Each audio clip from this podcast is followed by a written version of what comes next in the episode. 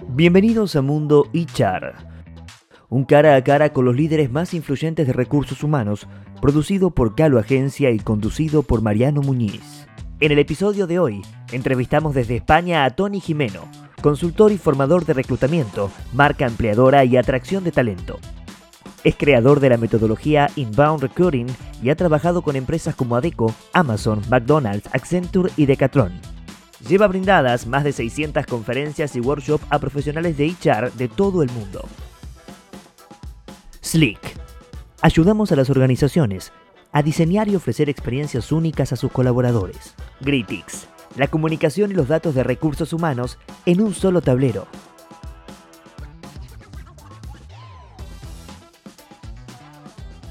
Hola, les damos la bienvenida a un nuevo episodio de Mundo HR. Hoy con un invitado desde España nos acompaña Tony Jimeno. Hola Tony, ¿cómo andás? Bienvenido a Mundo HR.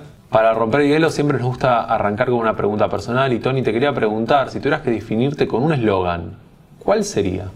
Uf, un eslogan. Eh, pues mira, yo soy bastante, igual sería algo más de de, fluir y saber que todo irá bien. O sea, que porque al final es un poco como mi mantra, ¿no? Si, si yo voy a mantra es de, oye, vamos fluyendo, vamos viendo que al final todo, todo sale bien. Entonces, ante cualquier, ante cualquier situación, pues es un poco decir, tranquilo, todo pasará, todo va, a ir bien, vamos fluyendo con la situación. No nos preocupemos, ¿no? Y nos preocupemos muchísimo, sino soy más de, bueno, ya serán solucionando las cosas. Entonces, sería un buen, un buen mantra, ¿no? Fluir y, estar, y todo saldrá bien. Buenísimo, Tony. Ahora quería pasar a un tema que hoy en día se habla un montón, que es el propósito. Las organizaciones tienen su propósito, las personas tenemos nuestro propósito, pero a veces nos cuesta encontrarlos. En tu caso, ¿vos tenés definido un propósito? ¿Cuál es tu propósito?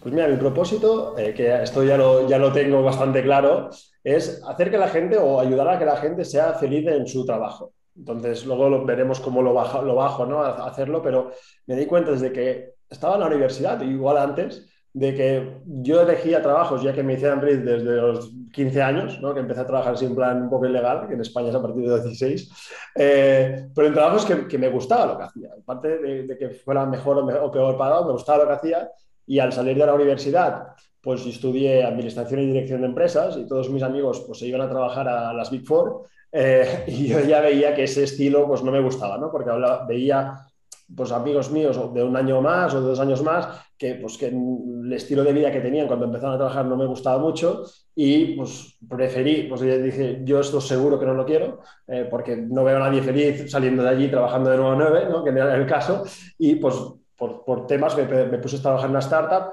cobrando igual una, una cuarta parte o seguramente menos de lo que cobraban ellos, pero estaba más satisfecho. ¿no? Y esto ha sido como un poco el mantra y luego me daba cuenta que mm, me daba un poco de rabia cuando escuchaba gente que odiaba su trabajo y que se quejaba de su trabajo, pues no hacía nada para cambiarlo. Entonces, poco a poco me fui dando cuenta de que, oye, a mí me gustaba ayudar a que la gente también fuera feliz de su trabajo. ¿no? Y eso ha sido un poco como he encontrado mi propósito. Hablando de propósito, el propósito también se relaciona con las elecciones que hacemos. Y, por ejemplo, ¿qué me recomendarías para poder elegir en qué empresa quiero trabajar? Pues lo, primero es conocerse a uno mismo, ¿no? Es decir, oye, ¿qué es lo que te gusta? Y yo creo que también hay mucha prueba-error. Entonces, cuando alguien me dice, esta empresa no me ha terminado gustando, bueno, pues coge qué cosas no te han gustado y qué cosas sí y búscalo para la siguiente, para la siguiente empresa, ¿no? Entonces, si tú sabes, a mí me gusta trabajar y poder aportar mis ideas y tener libertad y poder ser creativo y probar cosas nuevas, pues busca una empresa que sea más así. Entonces, multinacionales, que todo está estructurado, que todo es muy lento, que todo está procedimentado, igual no será tu estilo de, empresa, ¿no? Entonces, también lo tienes que ir descubriendo, tu intuición te lo dirá, ¿no? Te dirás, y a veces no es saber qué es lo que te gusta, porque a veces pues, según la edad que estés no lo sabes, pero sí que puedes saber lo que no te gusta. Entonces, primero es decir, lo que no te gusta ya no, ya no te metas allí, porque ya sabrás que no te vas a estar bien. Pero lo que sí, pues poder mirar diferentes empresas, ostras, mí me gusta este ambiente, me gusta.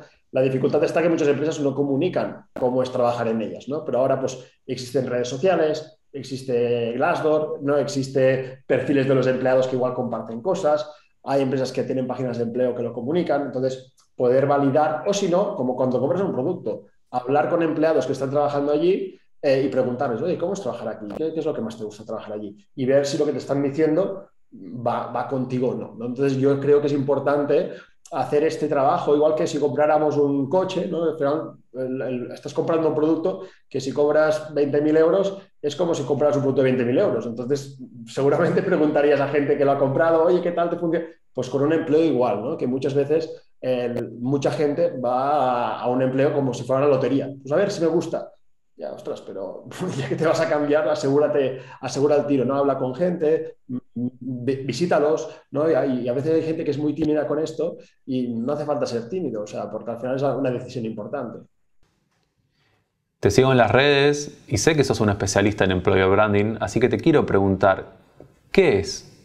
Pues mira, el employer branding es la, yo como lo defino, es la promesa que le haces a alguien de cómo va a ser trabajar en tu empresa.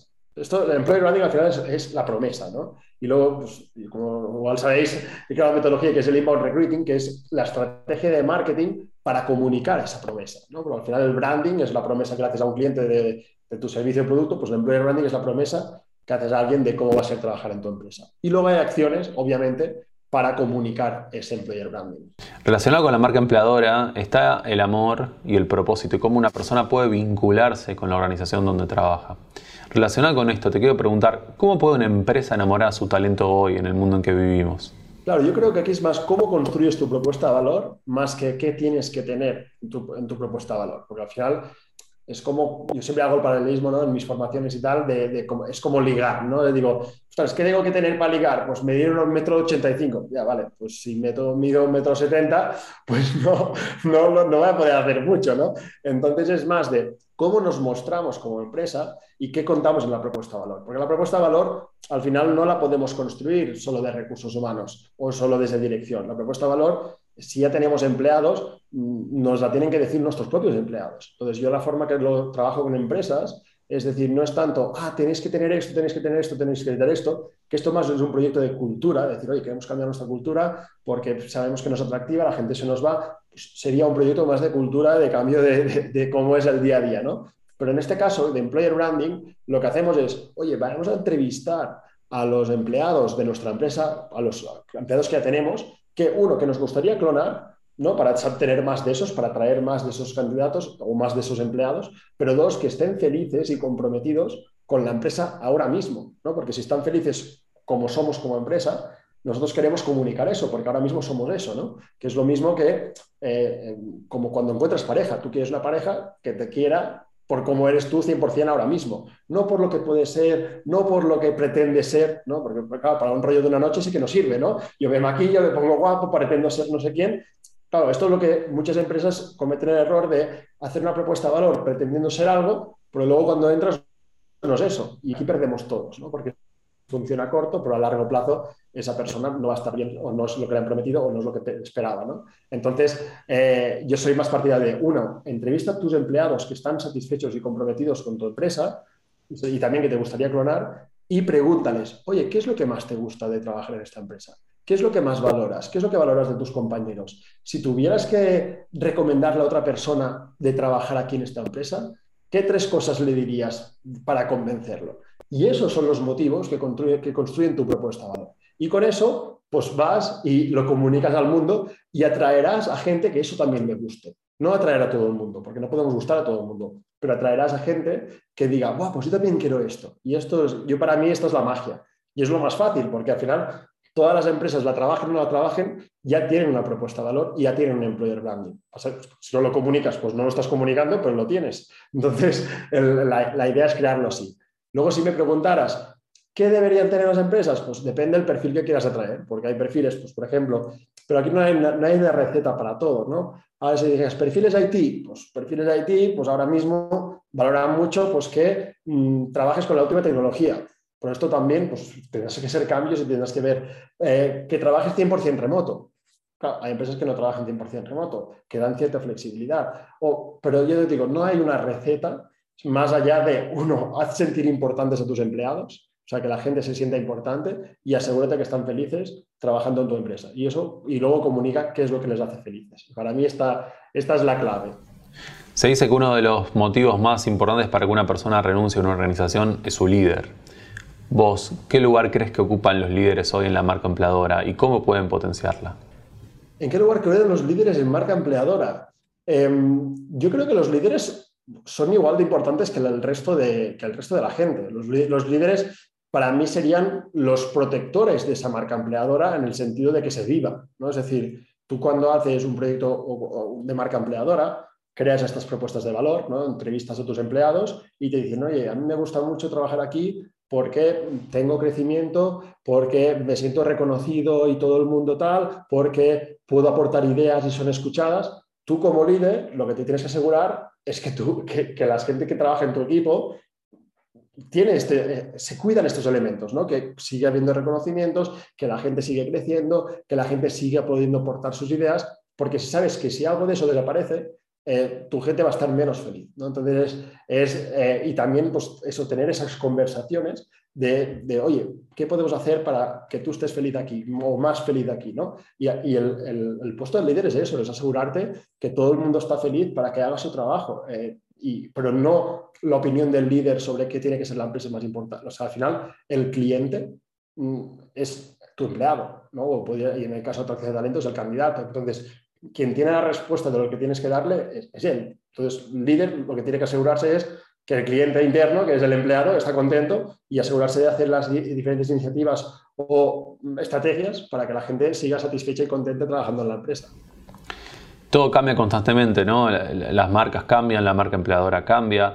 ¿Qué acciones crees que años atrás funcionaban y hoy ya no funcionan? Que, de hecho, a nivel de marca empleadora hay muy pocas acciones que se hayan hecho antes, eh, tristemente, ¿no? que pocas empresas hacen. Para mí los contenidos demasiado genéricos, o sea, los mensajes hipervacíos. O sea, yo cuando veo, somos la empresa líder del sector, hay muy buen ambiente, eh, la gente quiere cosas concretas. ¿Qué significa? Ser la líder del sector? ¿Cuál es el beneficio que hay detrás? ¿No? Cuando vas a sus páginas de empleo, vas a páginas de empleo, las que tienen, que, son páginas vacías. O sea, la gente mm, en general valora, quiere saber de un, proyecto antes de ir a trabajar, cómo va a ser el trabajar allí, qué valores tiene, pero qué valores tiene, es decir, qué es lo que valora la gente que trabaja allí, cómo va a ser mi día a día, cómo, mm, si yo me sentiré realizado en ese trabajo, qué propósito tiene la empresa. Entonces, la gente quiere saber esto, es a mí me apetece trabajar allí, yo deseo trabajar en esta empresa.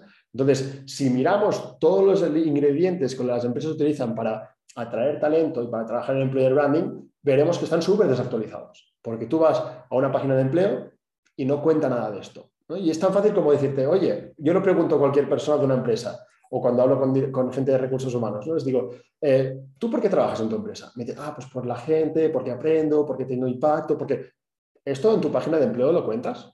No. ¿En tu oferta de empleo lo cuentas? No. ¿En tus redes sociales lo muestras? No.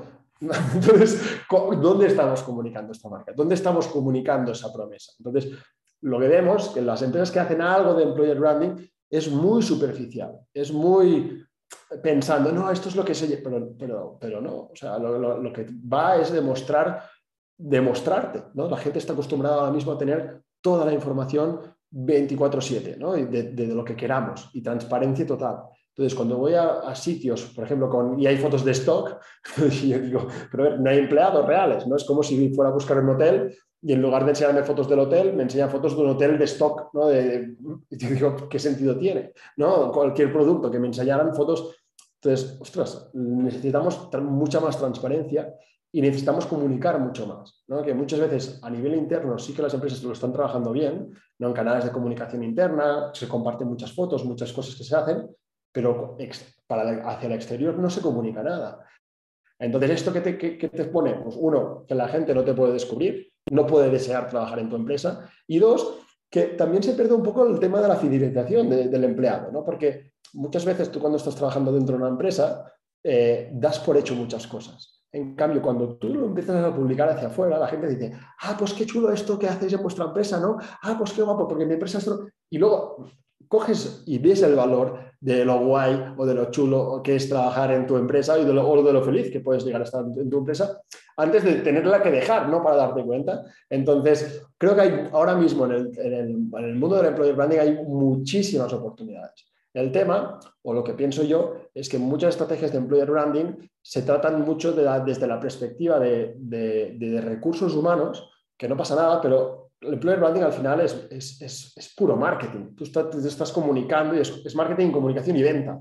Entonces, tenemos que sacarnos el chip de recursos humanos y ponernos el, gorro de marketing y tenemos que dominar de web, tenemos que dominar el copywriting en tema de ofertas, hacer vídeos, estrategia en redes sociales, candidate experience. Por todo esto, en, si lo miramos a nivel de negocio, es lo que hace marketing. Entonces, recursos humanos, a nivel de atracción de talento, employer branding, necesita perfiles de marketing para hacer esto. Ahora, Tony, te quería preguntar por algo que he leído mucho que, sobre lo que has escrito, que es la metodología Inbound Recruiting. ¿Nos podrías contar qué es, cómo nace? Pues mira, la metodología Inbound Recruiting son las estrategias para comunicarnos a la marca empleadora. Entonces, esto nació eh, porque bueno, creamos una empresa de software de recursos humanos, de hecho, eh, en 2013, que se llama Talent Club. Em, y allí nosotros intentamos vender software, de, un software de, reclutamiento. En 2013 publicábamos anuncios y la gente no, no, pinchaba, no venía porque nadie estaba buscando en ese entonces un software de recursos humanos. Contactábamos también con, con clientes vía LinkedIn, pero tampoco nos hacían mucho caso porque los directores de recursos humanos no, no veían la necesidad de un software, no decían, no, tenemos portales de empleo, ya lo gestionamos así. Y pues descubrimos la metodología de marketing que se llamaba inbound marketing, que va de, que ahora se ha hecho más popular, que va de eh, generar muchos contenidos para que la gente te descubra, ¿no? contenidos como este podcast, ¿no? Pues para que tú aportas valor a la, gente y luego la gente te dice, oye, esta empresa que organiza esto, a qué se dedica, qué hace? Y te va descubriendo a medida que tú le vas aportando valor mediante el contenido. Nosotros fuimos muy pioneros, de hecho fuimos la primera empresa en España, empresa final, en tener el software que inventó la metodología, metodología HubSpot, Fuimos el primer caso de éxito en España y Latinoamérica de implementar inbound marketing. Entonces, hablando con clientes, nos dimos cuenta que las mismas necesidades o los mismos problemas que teníamos nosotros para vender un producto, lo tenían ellos para vender el producto de trabajar en su empresa. Y fue ese aha moment de darnos cuenta de que los recruiters, los departamentos de recursos humanos, también están vendiendo un producto. Las empresas tienen dos productos. El producto o servicio que tienen para ganar dinero, pero luego tienen otro producto que es el de trabajar en la empresa. Y ahora mismo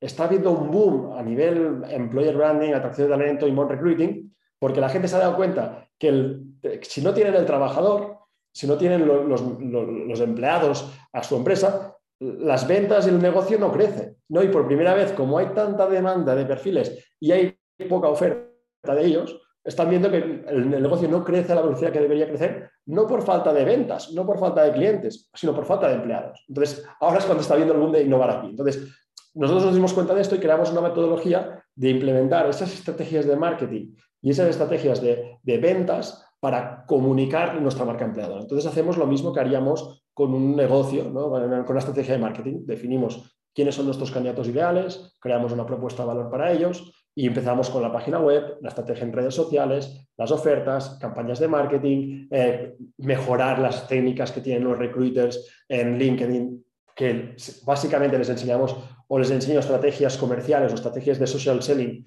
pero para vender el producto, trabajar en la empresa, experiencia candidato, programa de embajadores, programa de referidos, todo lo que hace para atraer talento y que se vuelva un círculo virtuoso, ¿no? desde que alguien nos descubre hasta que es contratado o no es contratado y que los, que los contratados, por ejemplo, se vuelvan embajadores y nos traigan más talento. ¿no? Y esto sería un poco el resumen de, de, dónde nació el Inbound Recruiting y, qué es. ¿no? Bueno, Tony, para cerrar, me gustaría que nos recomiendes un libro para poder seguir leyendo sobre estos temas. Pues mira, yo un libro que recomiendo, que, que, es, que es, hiper famoso, pero que, que, me gusta mucho y para tener un mindset, o sea, yo te, te recomendaría igual dos. Uno que puede ser el, uno de cómo hacer amigos e influenciar en las personas de Del Carnegie, ¿vale? Porque ahí hay unas prácticas de personas, pero también marketingianas que nos deberíamos aplicar, ¿vale? Porque al final son súper sencillas y es un libro súper ameno de leer y seguramente es el, libro que he regalado más en mi vida pero y me he leído más veces, porque al final hay muchos ejemplos, pero las prácticas que te da eh, son súper básicas, ¿no? En plan de, oye, a la gente no le importa lo que quieras tú, a la gente le importa qué ganan ellos, ¿no? Entonces, y es solo con este consejo ya tienes que ver, vale, las ofertas de qué hablas, de lo que buscas tú o de lo que la gente quiere, de lo que buscamos nosotros. Cuando lanzas iniciativas a nivel interno, ¿qué les hablas? ¿De lo que lanzas tú y qué te interesa que hagan? ¿O de lo que ganan ellos si hacen lo que tú quieres que hagan? ¿no? Entonces, ya esto es uno, de los consejos que te da y te, enseña ejemplos, ¿no? Entonces, aplicarlo esto en nuestro día a día eh, podría ser muy interesante. Y otros dos libros que, mm, que, son, que están muy chulos, que también es de lectura muy fácil, uno es eh, Start with the Why de Simon Sinek, no sé ni en castellano, en castellano cómo sería, pero bueno, si ponen Start with the Why empieza por el por qué, algo así debe ser. Y luego hay otro que se llama Delivering Happiness, que es del fundador de Zappos, que también es súper chulo todo el tema de cultura, cómo la crean, la importancia que ven, eh, que si os gusta temas de cultura, eh, también es muy fácil de leer y, lo recomiendo. ¿no? Pero si, si, uno es el de cómo hacer amigos e influir a las personas y los otros dos también son dos muy buenas lecturas y muy fáciles, los tres son muy fáciles de leer. Bueno, Tony, un placer haberte tenido acá con nosotros en Mundo HR y poder aprender con vos de todos estos temas. Espero que lo hayas pasado bien. Gracias a todos y todas ustedes por haber estado con nosotros. Si les gustó, les recomiendo que se suscriban al canal para poder seguir viendo los próximos videos y nos vemos en el próximo episodio de Mundo HR. Esto fue Mundo HR, una mirada sobre el futuro de los recursos humanos en un mundo post pandemia. Seguimos en Spotify y en YouTube.